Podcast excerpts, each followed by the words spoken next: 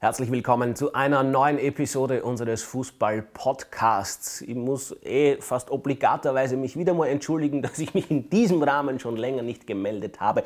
Aber dafür ist es mir gelungen, eine wirklich sehr spannende, faszinierende Persönlichkeit aus der österreichischen Fußballgeschichte herzubekommen. Wir sprechen von einem, ich habe es mir nicht aufgeschrieben, damit ich meine grauen Zellen ein bisschen aktiviere, von einem dreifachen österreichischen Meister Europacup-Finalisten, Champions League-Teilnehmer und sechsfachen Teamspieler. Er nickt, also werte ich das einmal als Go, dass ich weitermachen darf und dass meine Recherchen annähernd oder konkret richtig waren. Ich freue mich auf ein spannendes Gespräch mit Franz Eigner. Servus.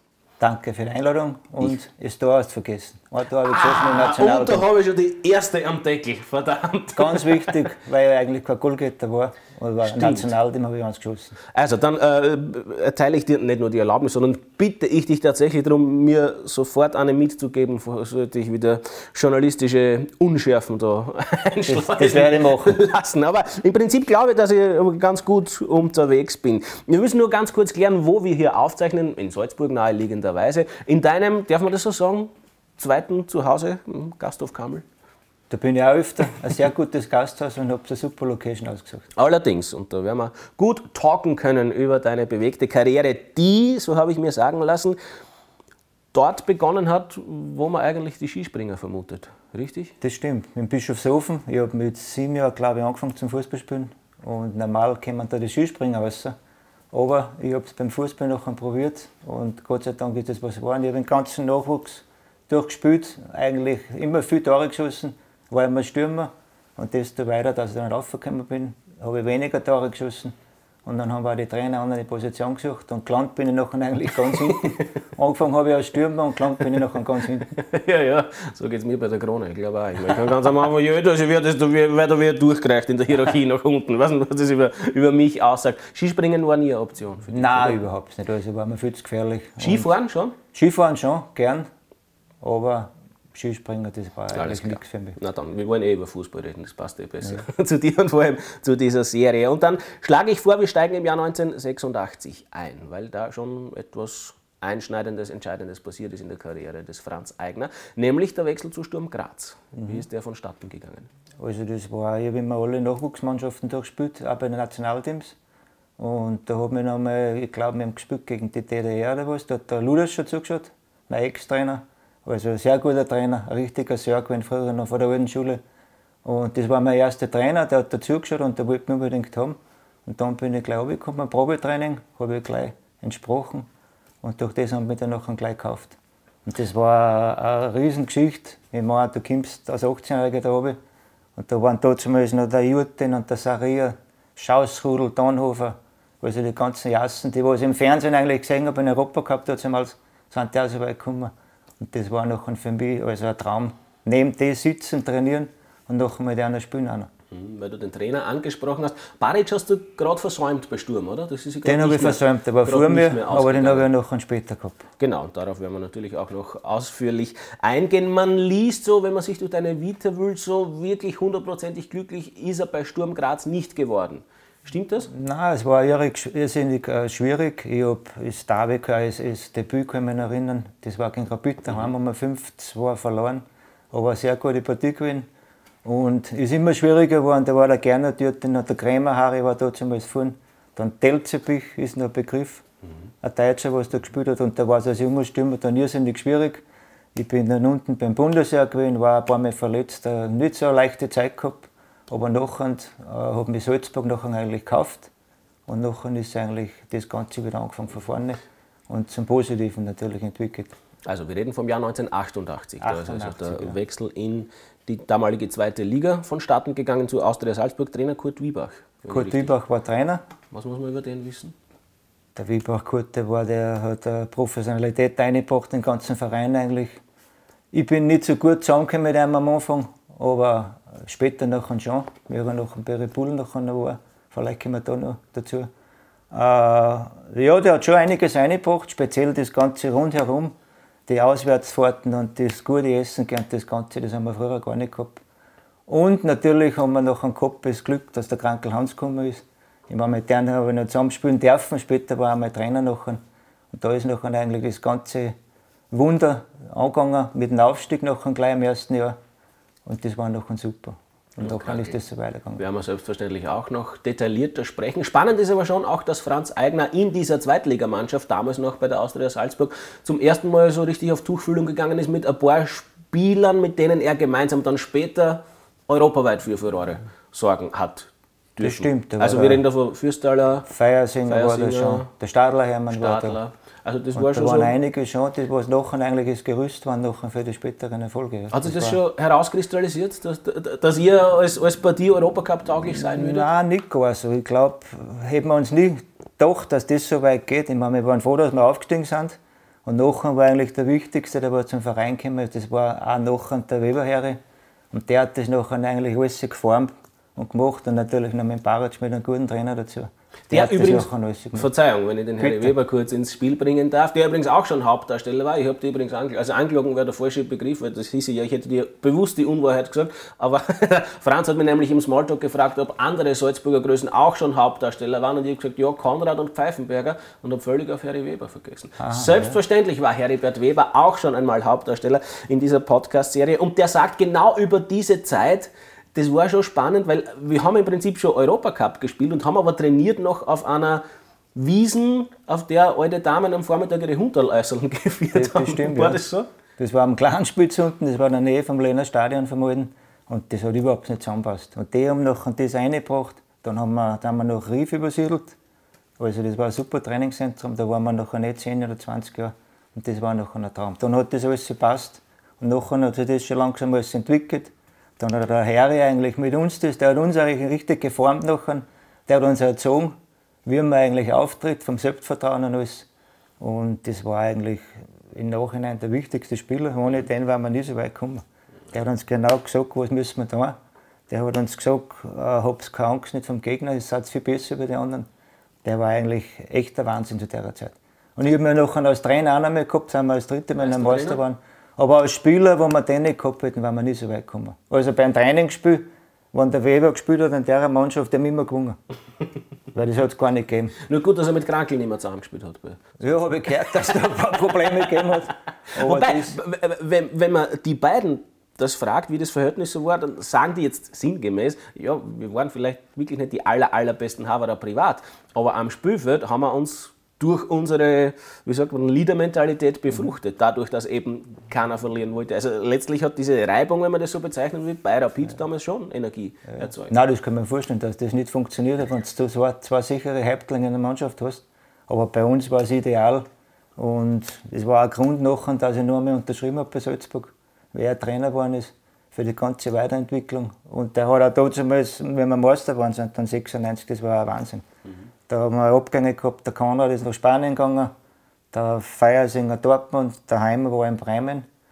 Und eigentlich die drei Besten gingen weg und du wirst noch Meister, das war ein Riesenerfolg. Nach einem. Jahr das eh zum Vergessen ja. dazwischen. Und Darauf kommen wir auch noch später. Ja. Ich schlage vor, wir kehren noch einmal ganz kurz ins Jahr 88 zurück und zum Umstand, dass Hans Krakel extra für Salzburg seine Fußballpension beendet hat. So kann man das schon sagen. Mhm. Der hat de facto seine Karriere beendet, hat, äh, beendet gehabt bis dann der Anruf kam mit der Bitte, Salzburg schnell einmal in die erste Liga zu schießen. Ja. Im Prinzip ist, ist, es so gelaufen, oder? Ja, das war Wahnsinn. Ich kann mich erinnern, da sind sie mit den äh, mit die Auto durchgefahren und mit den Lautsprecher heute Spiel, der Krankel spielt auch. Und das war ein Ausverkauf, glaube ich, das Spiel. Und das war unglaublich. War Kufstein damals. Gegen Kufstein daheim. War gleich einmal Tor des Jahres. Ja, ja. Und das letzte Spiel gegen Spital daheim. Seit Fallzieher. Ja, Garzschlacht. Was hat man von ihm noch lernen können als, als Spieler? Motivation. Also der echt, der hast vorher in die Tischkanten reingebissen, wenn du raus bist. Der hat dich motiviert und er hat auch alle gleich behandelt, muss ich sagen, und alle gesagt, wie gut das sind. Und natürlich die Abschlüsse und alles. Ich war immer Flankengeber, also ich war stundenlang immer draußen nachher noch. Vorher habe ich flanken müssen und der Fuß ist mir schon weggehängt. Also Noch ist Training schon lange aus, hat er wieder Zeit, Franz, komm her. Und ich habe schon wieder flanken können. Also und er hat aber angeschlossen, Die Bälle habe ich auch nicht behalten müssen, ist ja ganz klar. Also das muss man vielleicht auch zur Einordnung noch erwähnen. Wir reden da vom 35-, 36-jährigen Ja, Also der der war hat keine so 18 Freude mehr. Und der war halt immer noch Gar nichts. der verspülte Bur sozusagen, Immer noch. wenn er kicken auch hat später als Trainer noch, da hat er sich oft eingestellt und selber wieder eingenickt. und ist wieder eine Runde gelaufen und er da geschossen hat. Hört man auch Also, von Rapid-Spielern von damaligen, die sagen, ja Trainer, ist eh super, wenn Sie uns vorzeigen, wie man das gut macht. Wir kennen es halt trotzdem Ja, nicht so gut. man muss sagen, sehr guter Trainer auch gewesen und ein super Typ. So. Also wenn ich überhaupt krankelt, da bist der junge Bruder, da waren wir 20, 21 Jahre, der kommt mit der Kabine rein und dann reißt es einmal und auf einmal sitzt er neben dir und dann redet aber der mit dir und sagt, wie gut du bist. Auf einmal denkst du, ja, bist du echt so gut. Und dann kommt nachher der Weber, der sagt, du bist auch gut. Dann glaubst du das selber erst einmal. Und nachher haben wir eigentlich das nachher alles den Platz umgebracht, was uns die eigentlich teilweise eingeredet haben. Der Baric war ja auch der gleiche als Trainer. Der hat ja nie gesagt, die anderen sind besser. Der hat es zwar gewusst, aber er hat es nie gesagt. Der hat immer gesagt, wir sind besser. Und durch das sind wir da eine Einheit geworden und sind wir marschiert am Platz. Und durch das haben wir den Erfolg gehabt. Wobei der Andi Herzog sagt, er ist dem Baric einmal auf die Schliche gekommen, was seine Motivationskünste angeht. Er hat gesagt, er hat mir aus dem Herzog erzählt, er ist der Beste. Und dann geht er in die Kabine und hört, wie er genau das Gleiche dem Wurz und genau das Gleiche dem gut, Schöttl das, sagt. das weiß man schon, ist eh klar. Ja. Nein, da gibt es ein paar Geschichten, aber er hat das schon verstanden, wie er wen schnappt. Alles klar, dann schauen wir, dass wir uns irgendwie wieder einfinden in der Chronologie der Karriere des Franz Eigner. Der Aufstieg ist also vollzogen in die erste Liga und es beginnt, korrigiere mich, wenn ich das falsch formuliere, aber ich würde sagen, so ein bisschen ein Wandervogel-Dasein oder so ein, ein, ein Tingle-Dasein zwischen, zwischen erster und, und zweiter Liga. Also du bist dann einmal zum FC Salzburg gegangen, dann zu Austria Klagenfurt. Wie wertest du diese Phase in deiner Karriere oder wie ordnest Ja, du sie eigentlich ein? eine, eine schlechte Zeit gehabt. Jung, dumm, viel Blödsinn gemacht, viel in den Alter. Erzähl, Und erzähl, erzähl. immer das Problem, die anderen waren schuld. Der Mhm. Trainer ist schuld, der Wiebach war schuld, der war schuld, der war schuld. Ich habe nicht bei mir gesagt, bei den Fehlern, dass ich die Fehler gemacht habe. Und nachher bin ich beim FC Salzburg gewesen. Da habe ich mit, dem nächsten, mit der nächsten Granaten zusammengespielt, mit dem Schoko Schachner im Sturm. Also der auch ein super Typ gewesen, der was immer den Jungen geholfen hat. Also die haben schon was gehabt, die alten Spieler damals, das war ein Wahnsinn. Und da habe ich gespielt noch einmal gegen den GRK, die haben mich verliehen in Salzburg. Und da hat genau der Baric zugeschaut. Und wir haben 2-1 gewonnen, ich habe alle zwei Tore geschossen. Dann hat er nachher gesagt, wie blöd dass sie sind, warum sie mich herleichen. Da ist er auch noch ein, im Sommer drauf äh, Trainer geworden. Dann hat er mich zurückgeholt und nachher war ich da, aber dann habe ich auch nicht gleich eingeschlagen. Also, Also da reden wir ungefähr von zusammengekommen. 92. Ja, dann bin ich einmal nach Klagenfurt gegangen, ein halbes Jahr einmal. Dann bin ich zurückgekommen, dann bin ich eigentlich in der U21 gewesen, so dahin gesauert, weil man schon denkt, der Herr ist heiß sauer oder nicht. Und dann muss ich sagen, ist der Rudi Quemberger einmal gekommen zu mir und hat gesagt, du pass auf, du bist wieder im Kader. Probier es einmal, schau einmal. Und nachher ist das explodiert. Und da hast du aber inzwischen ein Alter von 25, 26 Jahren Ja, ja. erreicht. Das, Das heißt, du warst jetzt nicht mehr 26, nein, nicht mehr jung, ein, gar ein, nichts. ein, junger Löwe. Nein, gar nichts. Und dann war es eigentlich noch ein, dann bin ich so richtig reingekommen, ein bisschen Glück gehabt. Da haben wir gespielt gegen Antwerpen Real auswärts. Antwerpen. Assist, eigener Torschütze, Feiersinger, Ja, richtig? da ist, glaube ich, der Winkelhofer war gesperrt. Durch das habe ich da gespielt auf der rechten Seite. Und da ganz eine gute Partie gehabt. Und nachher bin ich eigentlich immer drin geblieben und jede Partie nachher gespielt. Und, dann ist der Traum dahin gegangen.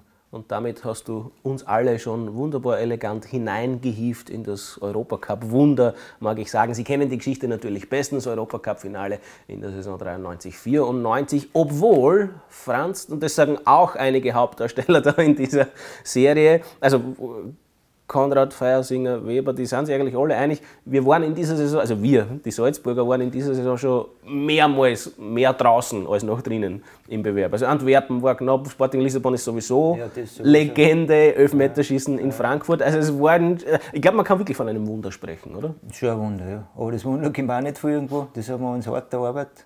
Und wir waren der Partie, wir waren Typen. Wir sind Weltklasse da mit Otto. Hinten der Weberherr, der was sowieso alles organisiert hat. Zwei super Stürmer mit Heimer, mit Pfeifenberger, mit Jurcevic. Und nachher haben wir noch einen außergewöhnlichen Spieler gehabt mit Feiersinger. Das hat er nachher in Dortmund bewiesen. Und nebenbei alles Marschierer und Leute, die was hundertprozentig gegangen sind, für einen Verein reingehauen haben. Und das haben wir die Leute gesehen und darum sind sie überall gekommen und waren wir so beliebt. Und das alles war Das ein war wie großes Verdienst von Otto Baric. Ein riesengroßer.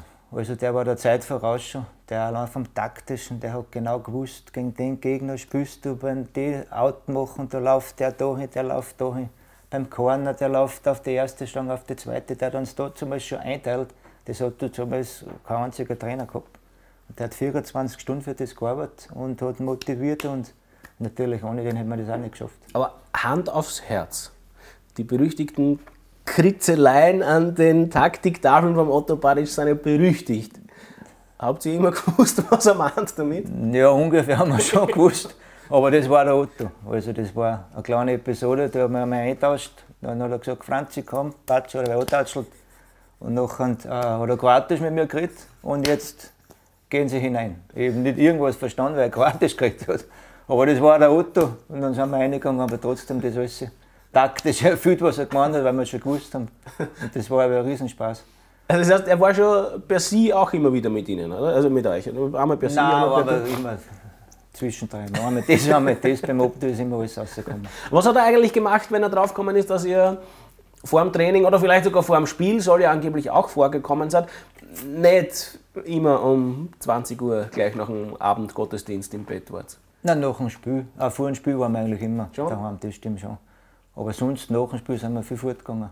Ja, ich, kann schon sein, vor dem Spiel einmal. Ah, Aber, doch jetzt! Überleg noch einmal genau. ja, ich kann mich an was erinnern. Aber das war bei ihm egal. Der hat das genau gewusst, wo wir unterwegs sind, gemeinsam. Und das war auch Stärke von uns. Wir waren ja die ganze Mannschaft immer gemeinsam unterwegs. Das war ja eigentlich die Stärke von uns. Wir haben uns riesig verstanden, außerhalb vom Viertel. Und durch das haben wir so einen Teamgeist und Teamspirit reingekriegt. Und das hat er genau gewusst. Denn es lieber, es passt in der Mannschaft und das geht einmal, sagen wir, saufen und kommt in der Früh heim am nächsten Tag vergessen wir das und das war das Ganze nachher. Und das war ein Spezialist da. Der war nicht nachtragend ich und das hat er genau immer gewusst. Wann muss ich die Schrauben wieder stellen und wann darf ich das nicht tun. Übrigens, der Rudi, der Quenberger, hat das auch genau kennen als Präsident. Der hat genau gewusst, wann muss ich jetzt reinfahren und wann sage ich nichts. Die waren alle zwei da sehr gut in die Sachen. Und über eine Facette muss man natürlich auch sprechen in dieser Zeit oder die diese Zeit halt ausgemacht hat. Ihr wart de facto Popstars. So kann man das schon sagen. Es war eine riesige Euphorie rund um euch, oder? Ja, das ist Wahnsinn. Also, ich, also ich, ich, Sie erinnern sich vielleicht, ich glaube, der Pfeifenberger hat erzählt, es hat irgendeine Autogrammstunde in einer Disco gegeben. Wir mussten regelrecht flüchten, weil, weil da wirklich Fensterscheiben zerbrochen sind. Also eine regelrechte Massenhysterie, oder? Ja, das war unglaublich. Ich kann mich noch mal erinnern, in Zell am See haben wir ein Freundschaftsspiel gehabt. Ja, da haben wir bei den Fenstern rausgehen müssen. Da vorne sind wir nicht mehr rausgekommen, da waren überall Leute. Das war ein Wahnsinn. Nur ich war auch nicht so blöd, weil ich bin immer hinter dem Konrad, Pfeifenberger, einen Feiersinger gegangen, da habe ich immer, immer meine Ruhe gehabt. Die hast du quasi Stoßstürmer spielen lassen. Ja, die haben sie immer auf die alle gehauen und wir haben hinten immer unsere Ruhe gehabt und sind dann in den Bus reingekommen. Okay. Wie viele Angebote hast du trotzdem gehabt vom weiblichen Geschlecht? Die ich mich nicht erinnern. Nein, ist eh klar, ist ja jetzt auch nicht Thema. Sehr diplomatisch aus der Affäre gezogen. Dann schlage ich vor, wir sprechen dann doch noch einmal explizit über das Finale des UEFA Cups 94. Damals ja noch in Hin- und Rückspiel ausgetragen, einmal in Wien, also die Salzburger Austria hat damals regelmäßig das Wiener Happelstadion gefüllt. Und einmal in Mailand gegen Inter, das war eine Bombentruppe, muss man sagen, damals mit Bergkamp allen voran Ja, das im war Sturm. Also eine super Mannschaft. Aber wir waren auch gut und wir haben alle zwei Spiele eigentlich immer gleichwertig, sogar teilweise besser gespielt. Wir haben nur das Pech gehabt, wir haben da keine Tore nicht geschossen. Die Tore blöd eigentlich gekriegt. In Wien haben wir es super. Ja, der Auswärts war das. Doppelstangenschuss. Aber das erste Spiel zu Hause, das war ein Wahnsinn. Da haben wir eigentlich ein Pech gehabt, weil ich glaube, der Jurcevic war gesperrt, der Feiersinger war gesperrt. Und da sind echt gute Spieler angegangen. Da hätten wir daheim eigentlich gewinnen können. Und trotzdem, dass wir dezimiert waren, haben wir da eigentlich recht gut gespielt. Und auswärts noch, wie du sagst, mit dem äh, Lottenpendler, Stangen links, rechts, das war natürlich auch ein. Und wenn wir da so eins ausschießen, nachher, möchte ich nicht wissen, wie das ausgegangen war. Aber trotzdem, es war so ein Power drinnen da. Und wo ich stolz bin, noch, ist, äh, ist Heimspiel äh, gegen Wien, in Wien, gegen Inter. Da habe ich die beste Noten gekriegt von der Gazzetta dello Sport, mit dem Berthe, der was es da geschossen hat. Bitte. Hast du noch eingerahmt? das habe ich daheim noch, ja. Sehr da spannend. bin ich Ja, immer das noch stolz. Kann man gerne. Und das waren Erlebnisse und speziell auswärts noch und die Stimmung alles, das war ja unglaublich. Es folgten, das ist jetzt eh fast ein bisschen respektlos, das so im Schnelldurchlauf abzuhandeln, aber es tut sich halt noch wahnsinnig viel in deiner Karriere, deswegen müssen wir schauen, dass wir weiterkommen. Es folgten also Meistertitel 94, Meistertitel 95, jeweils, glaube ich, auch Supercup-Sieg dazu. Ja, dreimal. Qualifikation für die Champions League und Einzug in die Champions League. An sich ein Riesenereignis, das wahrscheinlich Franz Eigner ein bisschen ambivalent beurteilt, oder? Wenn du weißt, Ja, worauf, ich, worauf ich hinaus will. Ja, habe leider meine erste Verletzung gehabt. Das war beim Nationalteam nachher, bei einem Freundschaftsspiel in Leobersdorf. Haben wir das Kreuzbandel gerissen und das war die ersten zwei Champions League-Spiele habe ich gespielt. Spiele hast du gespielt, okay. Und nachher habe ich Kreuzbandriss gehabt. Durch das habe ich das versäumt nachher. Und habe mir leider ein Jahr darauf nochmals das Kreuzbandel gerissen. Aber ich bin nachher nochmal ins Nationalteam gekommen. Damals, das heißt was, aber für das habe ich echt hart gearbeitet. Und da bin ich auch stolz auf das, dass ich da nach zwei Kreuzbandrissen in der, in der damaligen Zeit nochmal ins Nationalteam gekommen bin. Unter Teamchef Prohaska. Und dann Schneckerl, ja. Der dich dann zu WM doch nicht mitgenommen hat, obwohl du schon ein ernsthafter Kandidat gewesen sein Ich war am sollst. Anfang dabei, nachher habe ich einmal die Rippenbrillen gehabt, schwierige, bevor es noch und, äh, so weit war, wie dann Kader festgestanden ist. Und, aber ich habe schon gemerkt, ich bin nicht mehr der Alte nach den zwei Operationen. Ich war zwar immer noch nicht schlecht, aber für ganz oben da hat er schon recht gehabt, dass er mich nicht mitgenommen hat. Ist zwar schade gewesen, aber im Nachhinein hat er recht gehabt, der Schneck. Also Meistertitel 94 haben wir erwähnt, Meistertitel 95 haben wir auch erwähnt, Meistertitel 97 werden wir noch erwähnen und dazwischen, also quasi da, gibt es ein Jahr zum Vergessen Komplett auf nationaler. Ebene. Wie gibt es das? Also ich glaube, es ist dann der achte Platz sogar nur geworden, in der Ja. damals noch Ja, zehnteiligen Nein, das Bundesliga-Tabelle. Problem war, da war der Baric noch ein Wecker. Und dann ist, glaube ich, der Stessel gekommen. Aber ich glaube, da hätten wir einen braucht. Dazu mal. Der Stessel war ein sehr guter Trainer, mit vielen Erfolgen, aber zu der Zeit hätten wir einen braucht, der was uns richtig einmal eine hintereintritt wieder. Wir haben alle geglaubt, wir sind die Besten. Und durch das haben wir viele Sachen nicht gemacht, die eigenen Hausaufgaben nicht gemacht. Und das hat eigentlich nachher nicht mehr passt. Und Ja, da hätten wir echt noch einen Trainer braucht, der was uns echt an Ägypten noch gescheite. Und da haben wir eigentlich noch viel selber gemacht und auch untereinander ein bisschen streiten angefangen. Ein bisschen der Neid rausgekommen teilweise. Also das war eigentlich für uns ein Fehler. Und dann müssen wir schon wieder den Harry Weber ins Spiel bringen, weil der hat es dann auch als Trainer verstanden, euch noch einmal zu formen und euch de facto aus dem Tal rauszuholen und ganz nach oben zu bringen. Ja, das, hätte keiner gedacht. Das war der Feiersinger, der war weg, der war in Dortmund. Das war der Heimut, der war in Bremen. Der Otto Konrad war in Spanien. Ich glaube, noch ein, zwei Abgänge waren. Der Leiner Leo hat aufgehört. Der Stadler Hermann hat aufgehört. Der Fürsterl hat aufgehört. Der Gaga Kurtl ist weggegangen. Also da waren da von der Supermannschaft sieben, acht Leute von mir weg. Und gleichzeitig war Rapid das ziemliche Startruppen. Das und, war die Startruppen und- damals, ja. Und auch wir amtierender Titelverteidiger. Damals, das hat der Herr super gemacht mit der sportlichen Leitung. Äh, die haben super Typen dazu gehabt. Genau die, was da reinpasst. Der Kogler Walter ist da gekommen, der Hermann Walter. Kogel ist übrigens auch schon Hauptdarsteller gewesen. Wir kommen immer mehr Salzburger Ja, ja, super. in Verbindung auch einmal da. Und der Sefci gekommen. Ist da gekommen der Pole, der was überragend war. Und da haben wir schon langsam dann auch wieder ein Team geformt, das war ein Heeresenverdienst. Und der Glieder ist nachher gekommen, der hat noch nicht Torschützenkönig, glaube ich, auch gewonnen. Ich glaube, Aufhauser, Ammerhauser sind noch neu Ja, schon Aufhauser ist gekommen. nachher noch gekommen, Ammerhauser. Dann der Adi Hütter war sowieso nachher noch da. Der Winkehofer, die waren immer noch. Und nachher haben wir das geschafft, dass wir dann noch Meister waren. Hätte sich keiner gedacht. Wegweisend war, oder wahrscheinlich dann auch schon fast finalisierend, was den Meistertitel angeht, war dann auch das Heimspiel gegen Rapid. Ich glaube, 2 zu 0 ist es geworden. Winkelhofer, glaube ich, 1 zu 0 und Jan Tschula hätte ich fast Weiß ich nicht mehr so genau, aber. Kann es sein, aber ich habe noch die Szene in Erinnerung, als bei Rapid der Ivanov ausgerastet ist. Ja, ist am ja. Boden gelegen, hat Ja, mit beiden Beinen nach oben gegen Winkelhofer getreten. Das war dann so irgendwie das Indiz dafür, dass bei Rapid die Nerven blank gelegen sind. Und die Salzburger Euphorie war schlagartig wieder da, oder? Die war wieder da, das war Wahnsinn. Also das so richtig abgebrochen ist er nicht. Ja. Die Erfolge waren halt weg. Aber auch die ganzen Fans früher, die sind immer hinter uns gestanden. Also das war schon was. Das kann man gar nicht mehr vergleichen mit heute. Da war ganz Salzburg violett. Du bist reingekommen nach der Erfolge, dann sind sie aufgestanden und haben es geklatscht, wenn du wo essen gegangen bist. Das war unglaublich, was da los war. Oder wenn du zum Stadion gefahren bist, das war alles violett. Beim Zug überall die Schal rausgehängt, die Fahnen. Also das war einzigartig und das wird es ja leider nicht mehr geben. Wie zart, unter Anführungszeichen, ist es dann nach diesem dritten Meistertitel weitergegangen. Und wie hast du, um noch einmal Hans Krankel ins Spiel zu bringen, den als Trainer erlebt? Der Hans war eigentlich als Trainer fast gleich wie als äh, Spieler. Hat super motivieren können. Immer einen super Umgang gehabt mit den ganzen Spielern, es hat immer alles gepasst. Und die Mannschaft war nachher eigentlich auch nicht so gut. Da haben wir auch ein paar nachher aufgehört und unglückliche Zugänge haben wir nachher gehabt, die was nicht so eingeschlagen haben. Durch das glaube ich, haben wir nachher keinen Erfolg mehr gehabt. Also da waren wir nachher auch von der Qualität nicht mehr so gut. Dann haben wir, glaube ich, sogar einen Heim und dann sind zurückgekommen. Aber wir haben es nicht mehr so geschafft, dass wir da vorkommen. Dass wir da ganz anklopfen, wie wir es eigentlich gewohnt war von uns. Für Franz Eigner persönlich ist es dann weitergegangen. Die Station mag ich noch ansprechen in Bad Bleiburg. Bleiberg. Blei, um Gottes Willen, Bleiberg, selbstverständlich. danke, danke für die Korrektur. Die hast du wie abgespeichert, diese Station. Und welche Rolle hat, um einen Landsmann von mir ins Spiel zu bringen, der Bleier-Motzel, also Matthias Bleier, gehabt? Der Bleier, Bleier Motzel, das war eine Legende. Das ist unglaublich. Äh, ja, aber der hat 30 Tore geschossen in der zweiten mhm. Liga. Ich habe über den haben viel gelacht, aber der war ein Goalgetter in der Liga, das war unglaublich. Mhm. Auf den hast du immer verlassen können das Ganze rundherum, über das wollen wir gar nicht reden.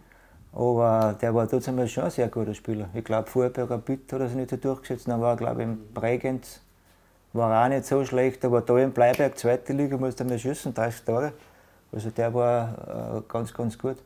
Übrigens fällt mir jetzt noch ein, ich muss jetzt doch noch einmal einen Rekurs auf die Meistersaison 97 oder was die Saison davor machen. Man findet das wunderbar auf YouTube und kann das sehr gut beobachten und noch einmal begutachten. Ein sehr außergewöhnliches Tor, das du erzielt hast. Ich, bin ich, ich glaube, es war fast die Saison 96. Mhm. Du weißt, was ich meine gegen die SV Ried. Ich weiß, was du meinst, weil so viele Tore habe ich nicht geschossen. ja, und das war, aber, das war, aber jetzt, genau jetzt, jetzt, bitte leg ein Geständnis ab, weil da scheiden sich ja bis heute die Geister. Wolltest du das so? Soll ich das jetzt ehrlich sagen? Ja, bitte darum.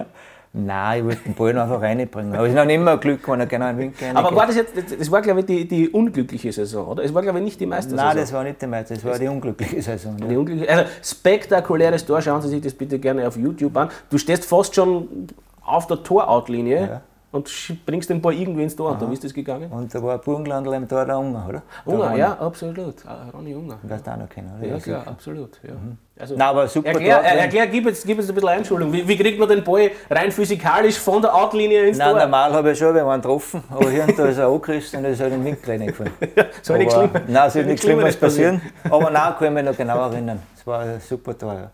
Alles klar. Ähm, das ist jetzt eh immer so die obergescheite Journalistenfrage, weil es ja jetzt de facto auch wurscht ist, aber gefragt will ich es trotzdem haben. Was würdest du denn mit der Weisheit des Rückblicks ändern in deiner Spielerkarriere? Weil es geht ja jetzt um die Spielerkarriere. Über deine Trainerkarriere machen wir, wenn ja. du magst, gerne mal eine eigene Serie, eine eigene Folge.